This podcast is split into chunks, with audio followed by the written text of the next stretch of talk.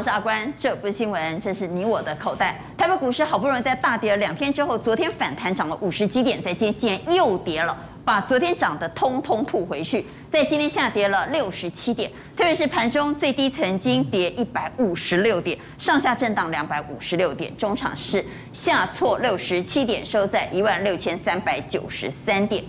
昨天我问现场的来宾，明天会不会反弹？就现场有五票都说会反弹，今天这五票通通共估啊！为什么共估？我们都要好好来做讨论。而为什么这个盘表现的这么虚弱，竟然只有一日行情？我们现在先来看道琼盘前盘目前是大跌的。我们现在录影的时间是晚上的六点三十一分，道琼斯大跌了三百四十四点。我们再来看台指期盘后的表现也非常疲弱。目前的台指期下跌了一百三十三点，哎呀，风雨欲来啊！这个盘该怎么办呢？刚才介绍来到节目现场的来宾，邀请到议员教授郑天一郑老师，大家好；邀请到资深分析师王荣旭，大家好；万宝投总监蔡明章，大家好。财经所助理教授朱岳忠老师，大家好；资深分析师谢宗林，大家好，大家好；而且呢，财经周刊总编辑庄正贤，各位观众大家好。好，昨天唯一一票说今天不会继续谈的就是蔡总，好，所以这个五票都说今天会谈，只有蔡总说今天不会谈。等会来听听蔡总的看法。不过为什么盘这么弱呢？现在有三大利空：一是美国的债务危机，二是通膨压力爆表，三是新一轮的。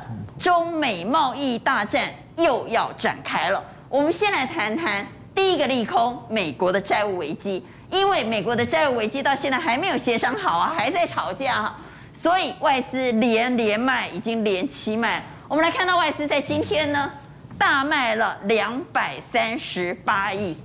外资今天卖超两百三十八亿，三大法人就卖超了两百六十六点七，当然跟美国债务协商到现在争执不休有关，所以请蔡总赶快来看，今天外资大卖哈，卖很多哎，两百三十八亿到底卖什么？真的挡不住了哈，最最主要今天的卖超集中在面板，又是群创，又是友达啊，然后联电，其实联电盘后公布的九月营收啊，虽然没有创历史新高，是次高哎。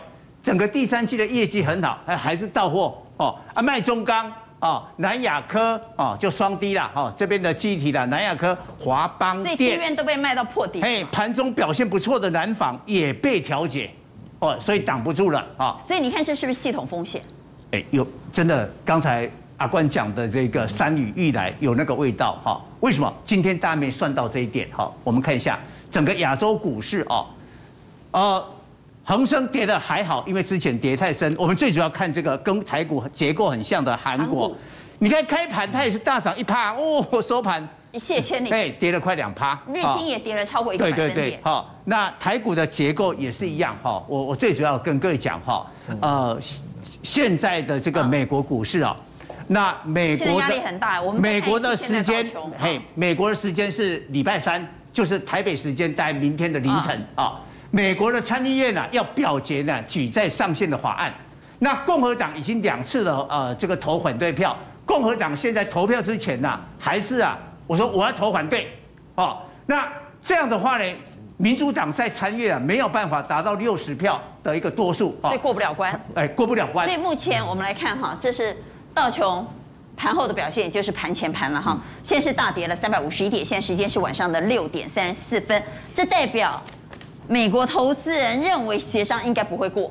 对哦，那除非动用了呃一个特别的一个法案，就是简单的多数啊来通过。但是呢，呃，这个现在哈，拜登总统是在投票之前，那美国的时间是下午的一点，还要跟企业的 CEO 开会，就讨论债务的上限。那财长的叶伦也参与，所以表示要假企业的名义来压迫国会通过。但这一招能不能呃奏效？对，这个现在看不出来。所以现在十年期公债的收益率呢，再度的飙高。好，我们来看十年期公债收益率往上飙高，一点五以上就危险嘛。那现在一点五三八，哈，继续的往上。那美元指数也冲到了这个今年的高点九十四点以上。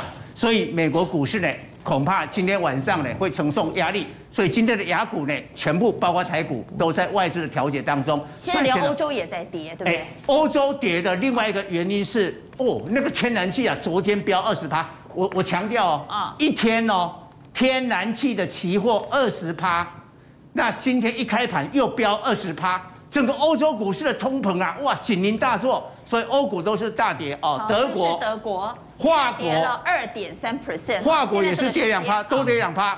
那现在欧盟说要开始调查俄罗斯，因为俄罗斯哈好像有啊来操控欧洲的天然气啊。所以呢，让欧洲的通膨啊，哎，这个增加，让他们的经济受到了影响。好，我们谈到盘面上的三大利空，第一大利空就是美国的债务协商很有可能在今天晚上应该会破局了，至少投资人认为会破局。所以目前在道琼斯的盘前盘是大跌超过三百点。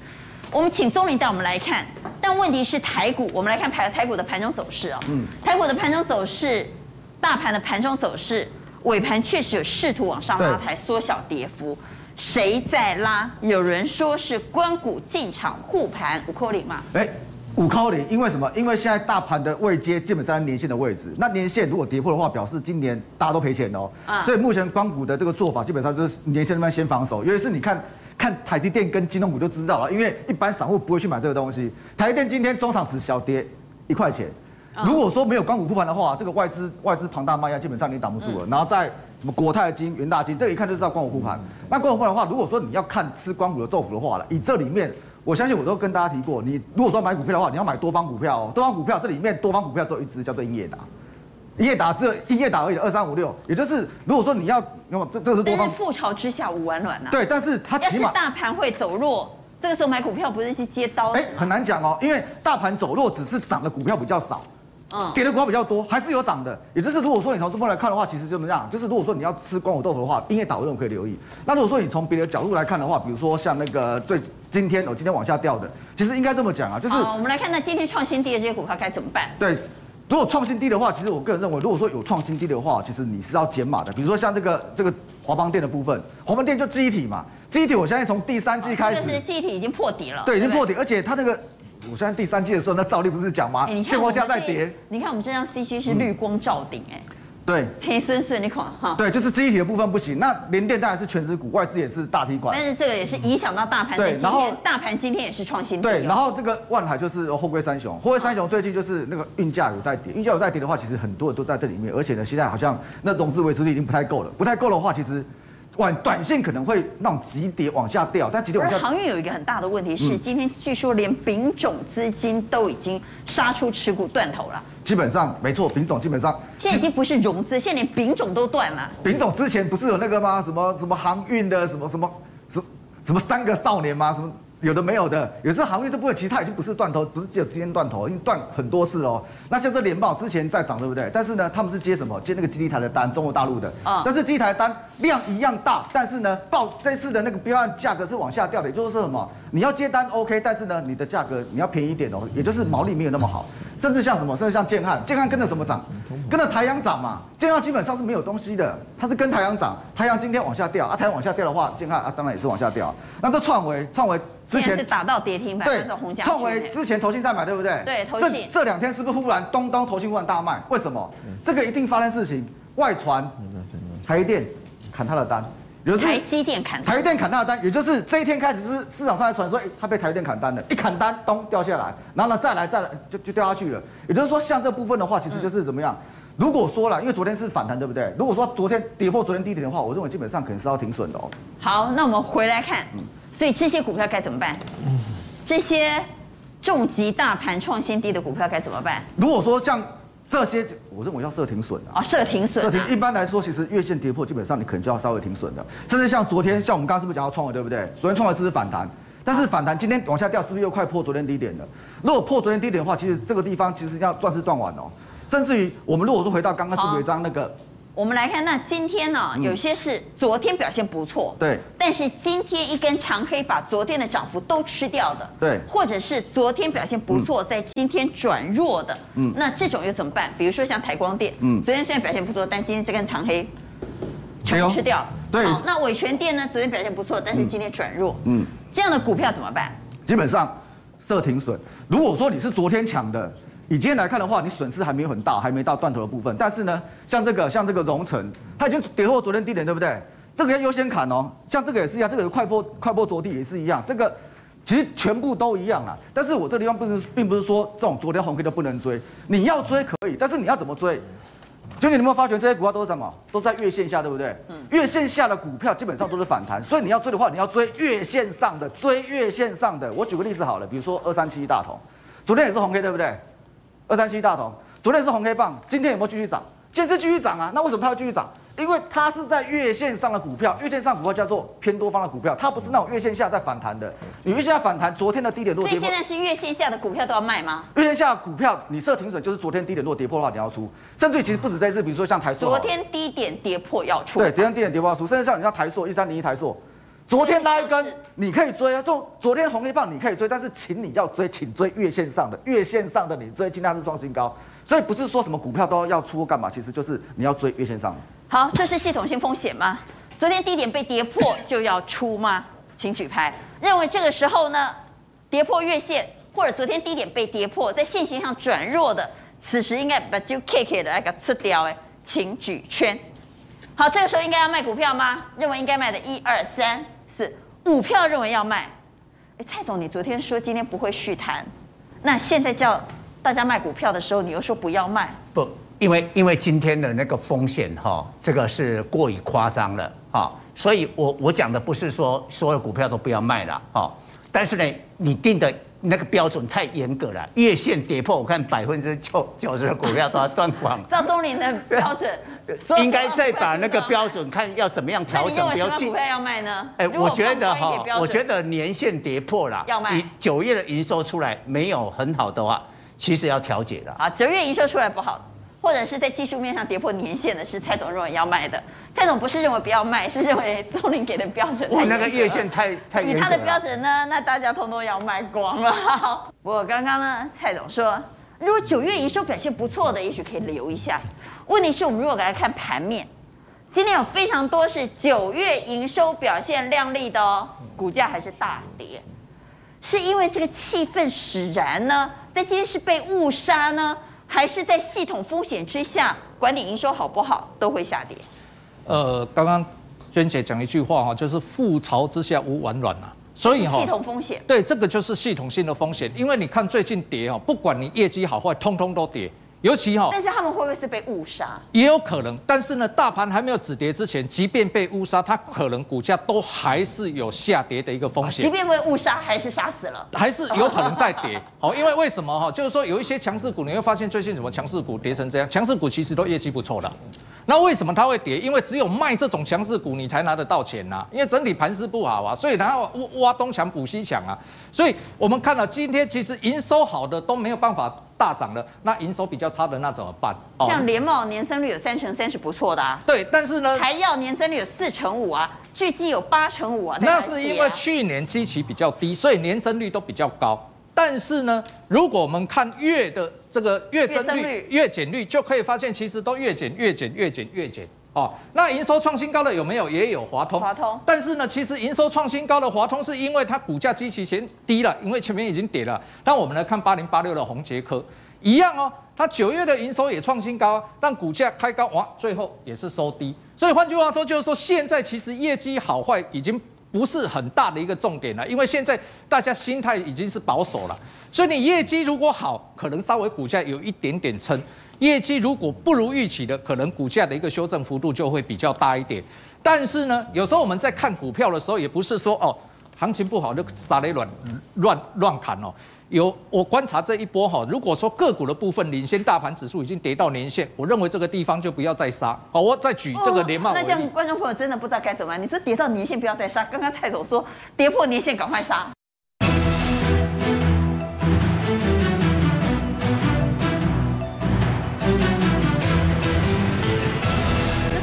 不要再杀！刚刚蔡总说跌破年线赶快杀。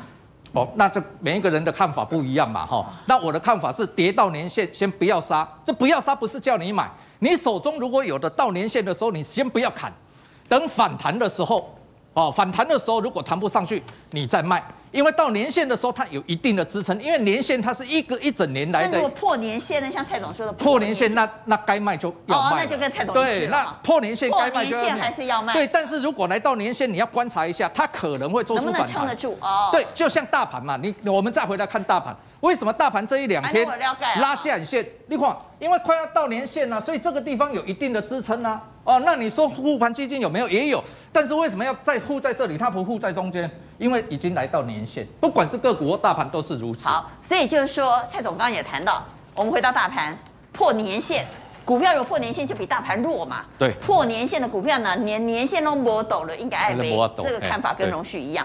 好，所以我们刚刚谈到。系统性风险很有可能，即便你是营收不错的公司，也会被杀，也会下跌啊。那这些弱势的电子该怎么办？哦，弱势的电子股哈，它有其他的利空，比如说面板报价在跌了，哎对，或投信呢开始在出了。哦，这个都这个都这个都会相对比较更弱。哦，你比如说像面板这个报价也在跌，然后大股东又认赔卖股，哦，这个心里面上面的压力又更大。所以你看，即便投信有买。但是股价也没有办法涨，因为上面的一个压力实在太大。那新兴的部分，其实我讲过很多次，因为它已经死亡交叉了。那投信也在卖，那盘势不好的情况之下，法人又在卖，那股价就更弱。创维其实也是，最近创维跌下来，其实就是投信卖。那投信为什么卖？也有可能是停损的卖压，因为投信它也有内规，跌到一种程度的时候，它该停损，它还是要停损。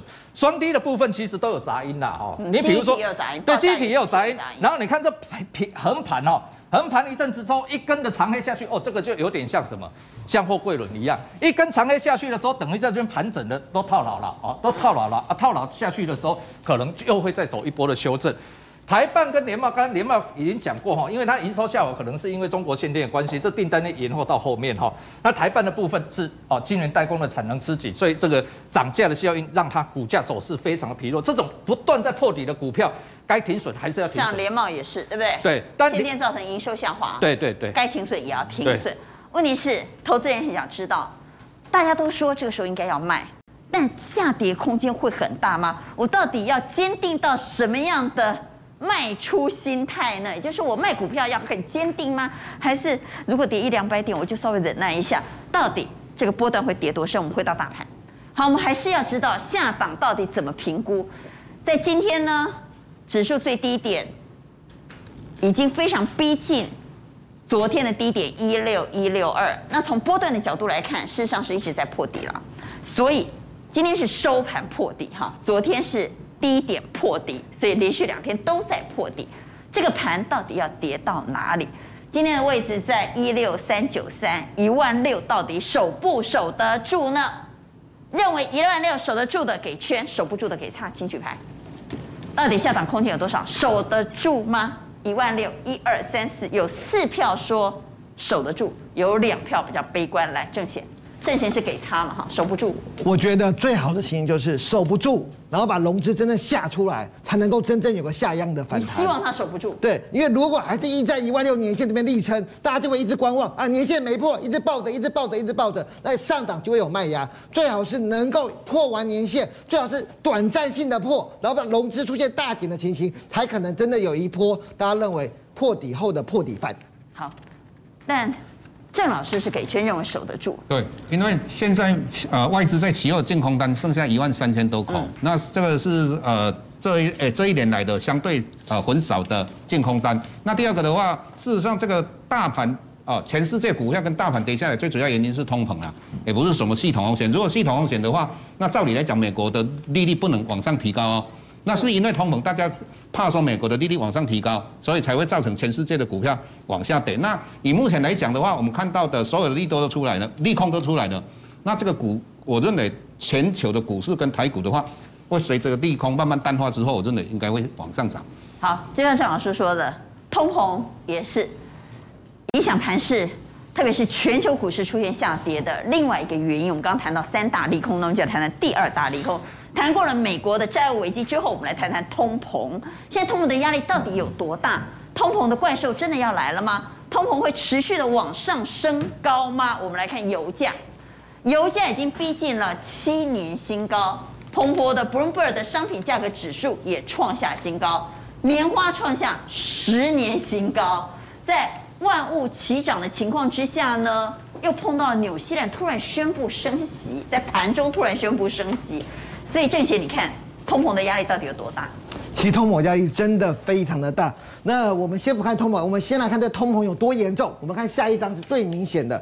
我们看啊，这是彭博的二十三档商品指数，竟然已经创下了波段新高。刚提到的俄罗斯天然气到底有多严重？今年就涨了四百 percent 的，不是四十趴，是四百 percent，四倍。难怪整个欧洲都会害怕，因为真的涨了四百个 percent。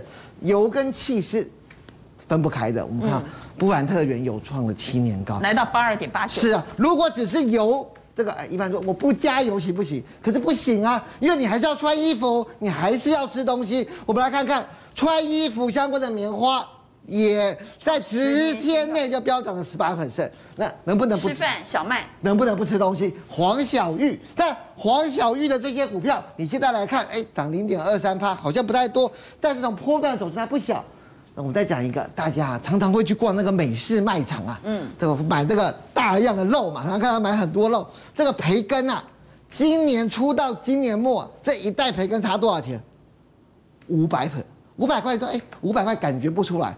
光这个培根，今年到今年我最近涨了二十八个 percent 啊，涨那么多。所以说，你看，不然只是黄小玉在涨，连肉品都在涨啊。好，那我也插播一下，台湾的通膨压力到底大不大呢？台湾通膨目前 CPI 的最新数字是二点六三，二点六三这是八年半新高，所以不只是国际的原物料在大涨，国内的通膨压力也很大。是的，那大家都会看 CPI 指数，那 CPI 的最重要跟谁联动，就是油价。我们看。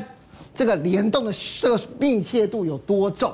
那为什么跟油价息息相关？大家只想到加油，对不对？嗯，错了，油啊，跟我们的生活都完全有关系。我们来看，这是我们最讲的五大泛就这个塑胶原料，有 PE 啊、PB、PVC，我们不一一点名。我们看它下面的运用，包装容器。运输工具、电子产品、运动休闲，只要你想得到的生活用品，都跟油有关。都跟油有关。你说，那我不用塑胶行不行？好，我们再看下一页，这叫人纤，也就是我们穿的衣服。我刚刚说棉花的价格上涨，嗯、但是我们看到，不管是 EG。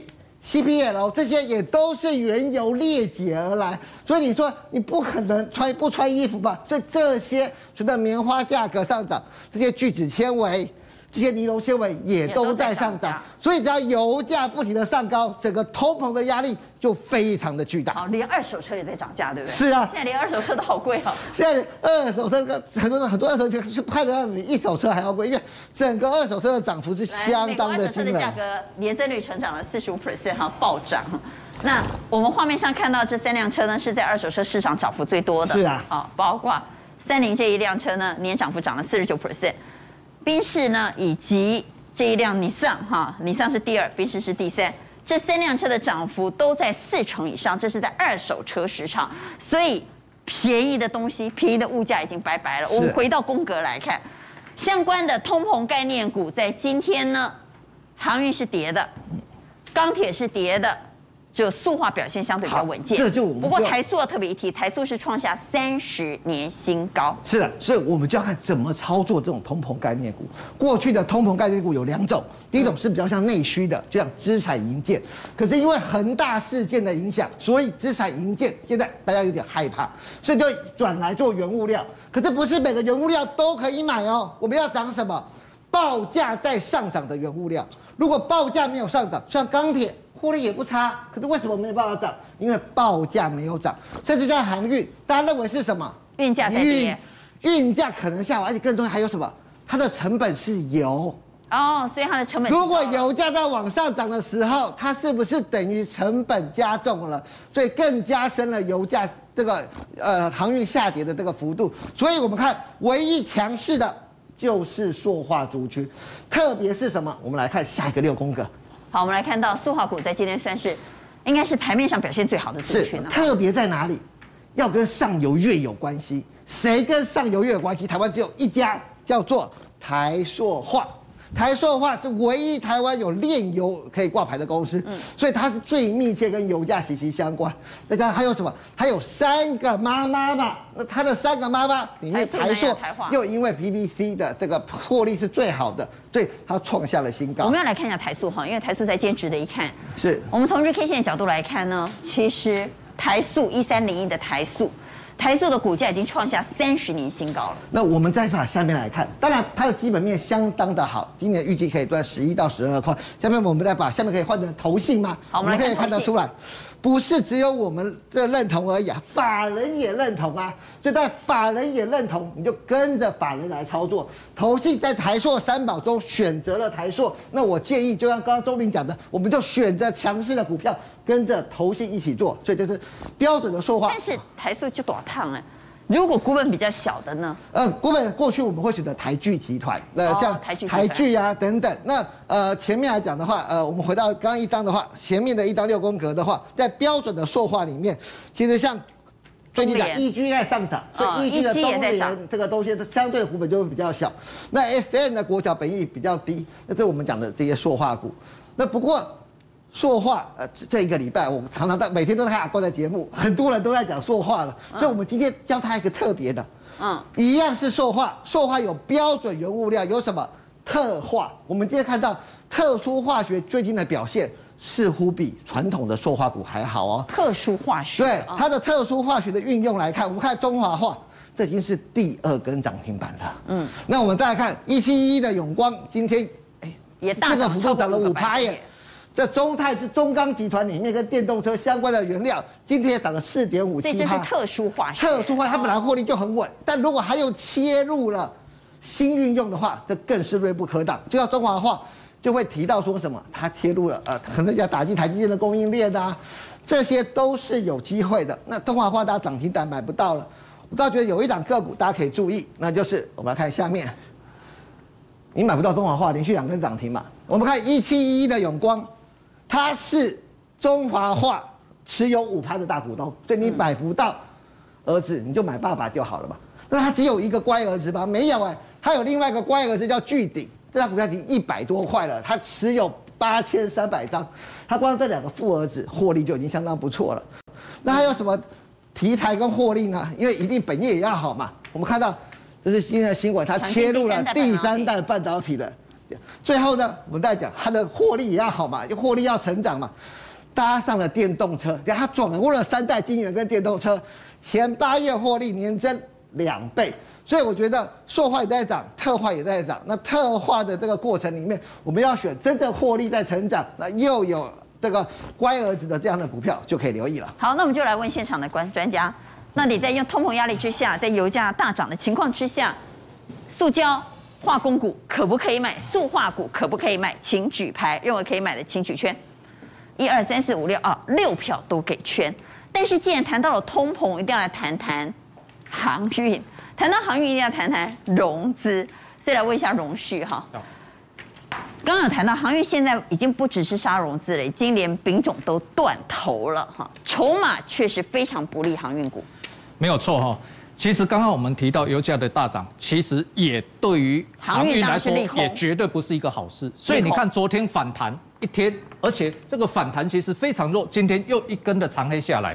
那这个股票其实不是说我看跌才说跌，其实我在这里啊已经举了大概三三个月，接近三个月的差了。只要是破贵人 出来，只要是航运的举差，对，我记得。那那为什么我会这样看呢？就是说最主要就是说基本面虽然好哦，基本面是底没有错，但是如果说筹码不对。船上人挤人，那么船也走不走不动嘛。所以你看这个股价一直没有办法反应力多，就是因为船上融资洗不干净。包括到现在为止，融资虽然有减，这是好事，但是呢，昨天呢、啊、才涨一天反弹一天，昨天马上怎么样？当冲比升高到七成，才涨一天大家就吃呀。所以把这打给那个穷位穷位被抢短了啊，抢不到马上就又出来。这样的话哈，就是说筹码的部分就是没有办法洗干净。那如果说这种筹码没有办法洗干净，然后股价又这个这个接近破底边缘，今天是创收盘新低嘛？那创收盘新低的情况之下，这个股价可能有再跌的压力，因为这三档哦，货柜轮加起来融资大概四十六万张哦。这四十六万张的筹码如果松动，也不排除再跌，好，因为现在是刚破半年线，哦，破完半年线之后急杀，那未来不排除往，如果说止不住跌势啊，哈，往这个年线来回撤，这种可能性是不能排除的，哈，因为大盘指数其实已经逼近年线了嘛，所以个股的部分有一些其实我看都跌到年线才反弹。但容旭散装比较好啊，散装线型明显是好过货柜轮很多，但它仍然。在昨天当冲比很高，对，我们来看域名哈，是这一波散装的指标股，当冲高达了七十三趴。所以这个哈，这个这个这个货货货柜轮哈，因为现在货柜轮的状况是这样哈，有一个状况就是长荣跟阳明现在破一百元了。那破一百元代表什么意思？它本益比降得非常低了，因为这两档股票我们都知道哈，今年 EPS 超过三十块，那破破百元的意思就是说它的本益比已经降到剩下两到三倍啊。那对散装会有影响吗？有啊，因为散装大部分散装的本益比大概十倍嘛，哦，十倍我已经估得很很低了，因为其实像惠阳哈，惠阳比如说它 EPS 今年我们估大概六到七块，今天有公布哈，九月的单月 EPS 税前一点八，结果。单月 EPS 税前一点八，说真非常好，但是今天股价最后还是跌，没有办法反应力多哈。那所以我看整个散装的一个航运来讲的话，本一比我们如果是十倍的话，倘若货柜轮本一比两到三倍，股价都没有办法涨，那你本一比十倍的散装有机会发挥吗？有机会撑住吗？即便散装的线型比较好，恐怕也会受到拖累。只有少数啦，好，只有少数散散装是横盘。裕民啊，像玉米对对，像裕民这个少数是。横盘呐，那钢铁呢？钢铁也是这样哈，钢铁你看这都盘跌，都盘跌。那钢铁最近哦，基本面的利都很好，也因为基本面的利都很好，大家要跟货柜轮一样买了都不卖，所以中鸿的融资以及像大成钢这融资其实都蛮高的。你比如说像中鸿这五万张哈，那我观察就是说没有什么在减呐。所以原物料股我只看好一个，就是塑化，而且塑化我也只看好 EVA。以及 PVC 而已，其他通通都不 OK。啊，那这两大族群的代表股是 EVA 和 PVC 的代表股是哦，EVA 的代表股是台剧、雅聚，PVC 的代表股是台塑、华夏以及联成。好，那我们来问钢铁航运已经这么惨了，还要卖吗？问题是，如果丙种开始断头，有没有可能这个筹码持续松动，断头卖压一泻千里呢？所以。还要不要在这个时候已经跌得很惨的这个位置卖航运和钢铁呢？请举牌，认为要卖的给圈。认为即便已经跌得很惨，还是要卖。一二三四五票说要卖，蔡总说不要卖。来，蔡总，刚才提到的这个散装轮哈，其实大家没有去看哦，国外的散装轮都大涨，那国内是受到货柜三雄。所以蔡总认为散装不要卖。对，其实货柜要不要卖？给我举一个例子的哈，比如四维行今天公布九月营收历史新高啊。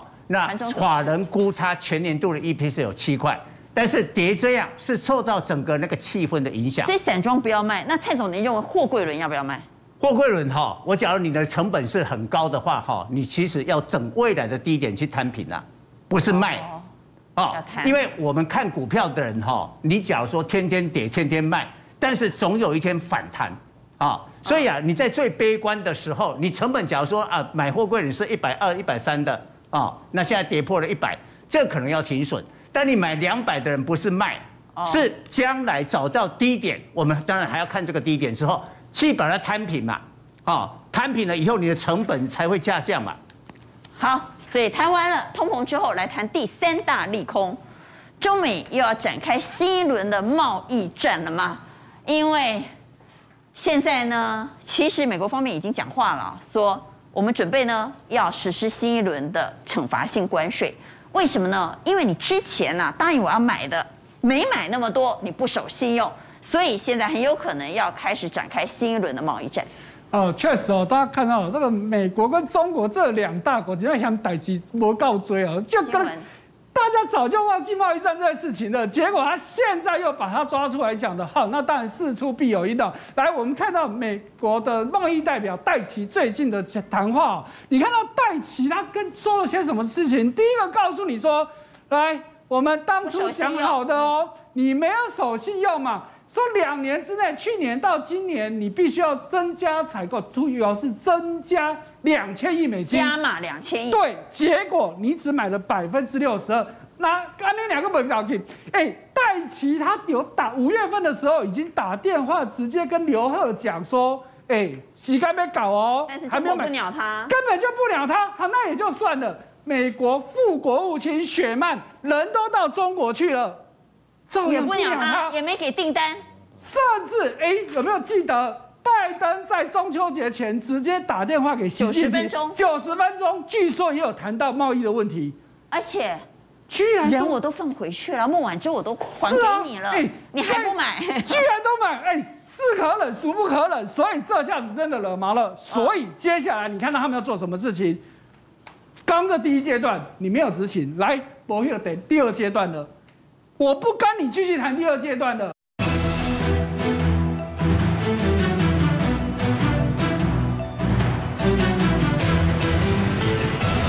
我不跟你继续谈第二阶段的，我直接要祭出惩罚。我开始要惩罚了。好，来，我们先看到在原本的关税的问题。好，那其实那时候其实他们都有讲，这当初川普加税，结果谁倒霉？其实美国民众倒霉，因为根据美国自己的统计，百分之八十几的关税是美国民众自己吞下去的。所以哦，美国打算要把关税降下来了。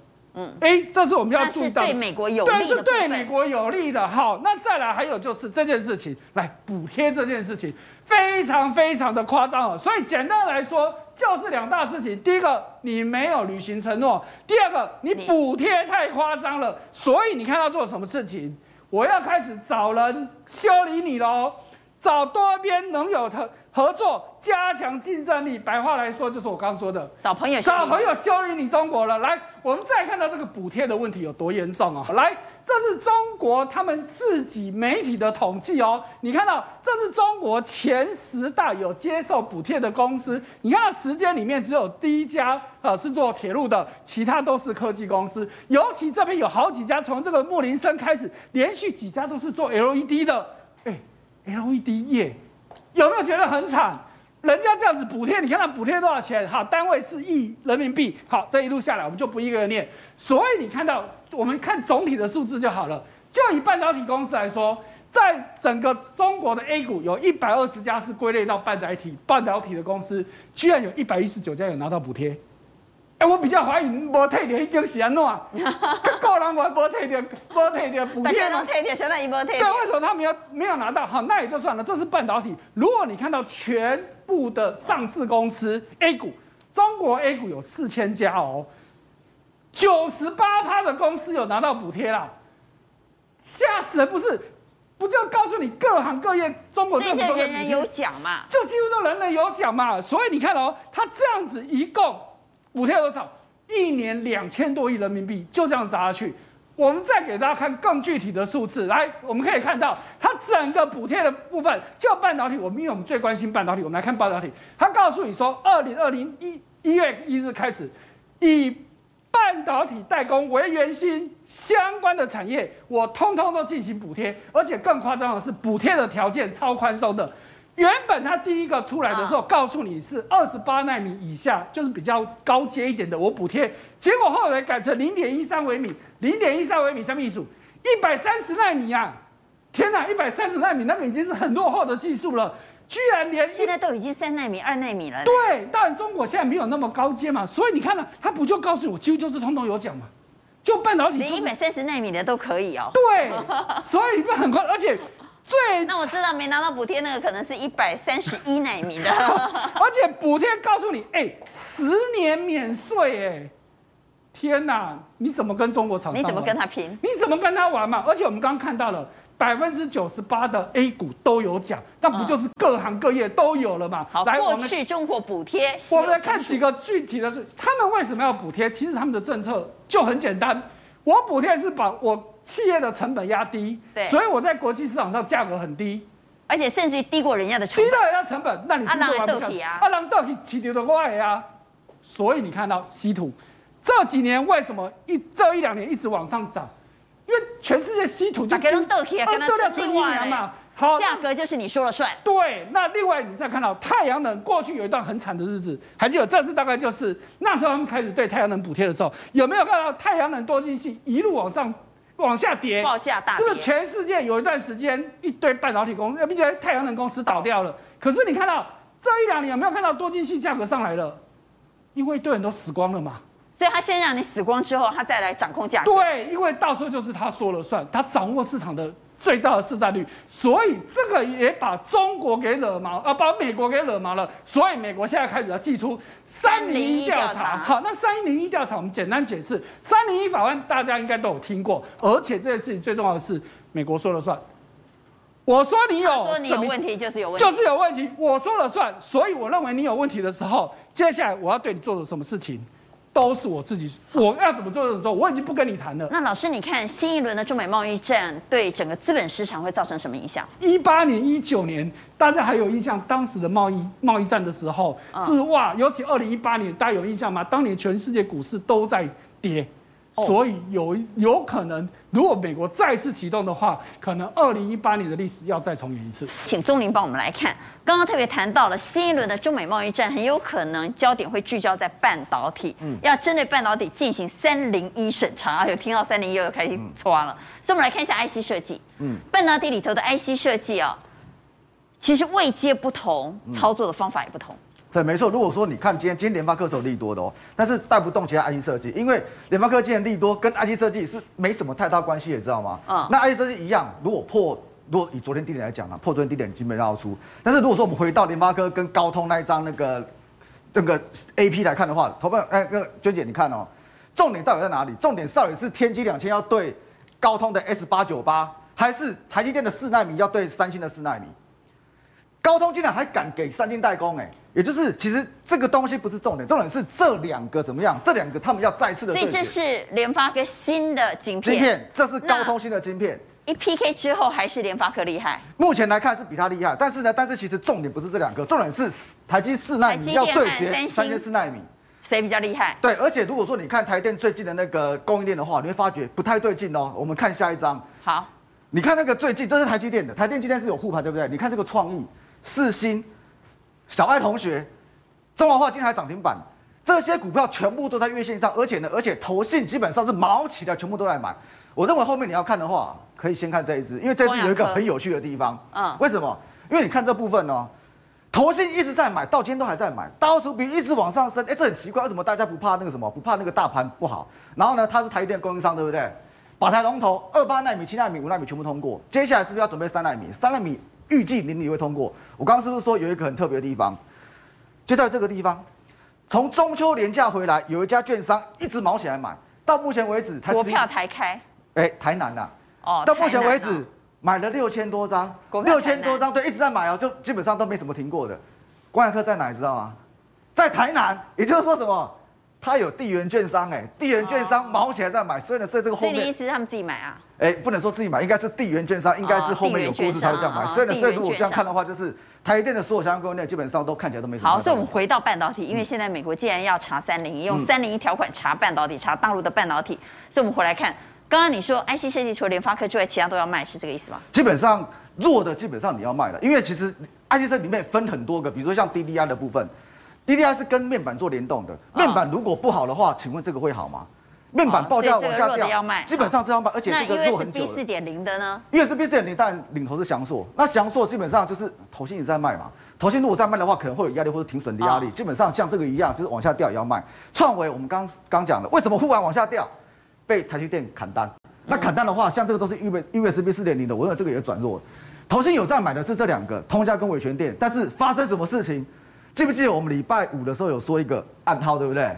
因为就暗号。就投信那个投投信被被剪掉搜索嘛，所以剪掉搜索。现在最流行的暗号是什么？一二三木头人，叫你不要动你还动，你他妈抢两抢抢一个就是往下掉。所以呢，所以就 IC 设计部分来看的话，就是这些跟台电比较没有关系的，其实我认为这个地方跟台积电没有关系的，应该要卖。对，就是然后回到台积电概念股，所以台积电们就相对比较安全在半导体里头。对，因为你会发觉这完全不一样哎，月线都没有破，投那投信狂买，全部都是一样。所以我认为像这个地方其实资。应该现在应该这么讲，多数的资金在追逐少数强势个股。这些强势个股，如果说现在不跌的话，如果说后面如果说真的有反弹，月年线有守住的话，有反弹的话，像这些相对稳的股票，应该是领先反弹的。所以，请郑老师带我们来看哈。如果从技术面来看个股怎么看呢？那 K D 是一般人经常使用的技术指标哈。是。这些 K D 在低档钝化的个股，他们是超跌了吗？因为他们看起来还在跌，低档。其实，在低档黄金交叉了很多，是但是股价还在跌。对，那其实大家也不要那么悲观了哈。那我们最主要你要看的是美元指数啊。那美元指数的话，只要不要超过九十四点五以上的话，那也是一件好事。为什么？如果美元指数稍微往上涨的话，可以压制原物料，就不会通货膨胀。那所有的全世界股票。这一次往下跌，最主要原因只有一个，就是通膨的原因。所以在大家不要那么悲观的状况之下，我们可以找到一些 K D 指标在低点钝化之后，那我们看到如果说它的季线还是在往上扬的这种状况之下的话，季线上扬就不要紧哈。对，那那我个人认为，那事实上你就不用哦那么快卖掉哈，甚至于你都可以等到它所谓的反弹之后再去考虑要不要卖，甚至于也不见得要卖。如果它要卖也要等反弹。对，那如果 K D 值的话，在低点钝化交叉之后来到五十的话，那反而它是慢慢走多的哈。那我们来，首先我们看迹象。那迹象的话，在低点这边一个做一个呃低档钝化好 K D 指标。那现在的话，你看一下哦，就相对有机会来突破五十哦。如果 K D 指标都突破五十的话，它就是由空方变成多方啊。这个各位 OK。那永德的话，各位你来看一下，它也是一样哦。在这个低点的话，K D 指标钝化钝化的状况之下，它的季线还是往上的哦。那事实上它基本面也不错，它今年可以赚四块多，明年应该有机会挑战五块。那中钢的话，我们刚才讲到通膨概念股嘛，那中钢大家也不要。哦，这么悲观的看它呢？各位你要知道台台积电的话要在高雄设厂啊，种种的业绩它会延续很长啊，所以中钢现在也在这个地方有钝化往上哈。那太一的话，同样的在这边哦，黄金交叉，那季线往上，那再来光磊，光磊的话我们之前也讲过哈，这一档个股的话，同样的它是光磊跟技小，它是苹果概念股，那这个十月二十一号的话，他要呃董董监事。改选，那董事改选的话，我认为会有一个新的气象，那各位可以呃拭目以待哈。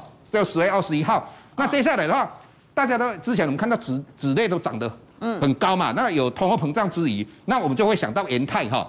那元泰这一档个股的话，各位你要了解哈，它有哪些利多哈？最主要的话，我们本来电子是电子纸的话只有黑白，现在要变成彩色的哈。那这个当然对整个市场来讲的话，它有规模会扩大。再来的话，各位你来看啊，它。七月份的营收的话十六亿，那八月份的话为什么八亿？那最主要是扬州这边哦工厂停工嘛哦，那各位你要知道十六亿代表什么意思？也是这几年来它的营收是最高的哦。Uh huh. 那重点来了，它的那亚马逊的话有三种哈新的阅读器哈，那这些阅读器的话现在是用无线充断的哦。哦无线充电哦，所以这个会带动一个新波段的或呃购生购买的一个商机，重点在这个地方，它四年之内。哦，不三年之内要增加四条生产线，那生产线的话，各位你要知道它的产能哦，也就它三年里面的话，前一年半的话会增加四倍的产能，所以甚至有人看了看好它是什么程度，它明年可以赚到十块钱，这是大家看好这个，再来它的股价有机会挑战一百块以上，好，就是。所以老师认为这种股票其实不会受到。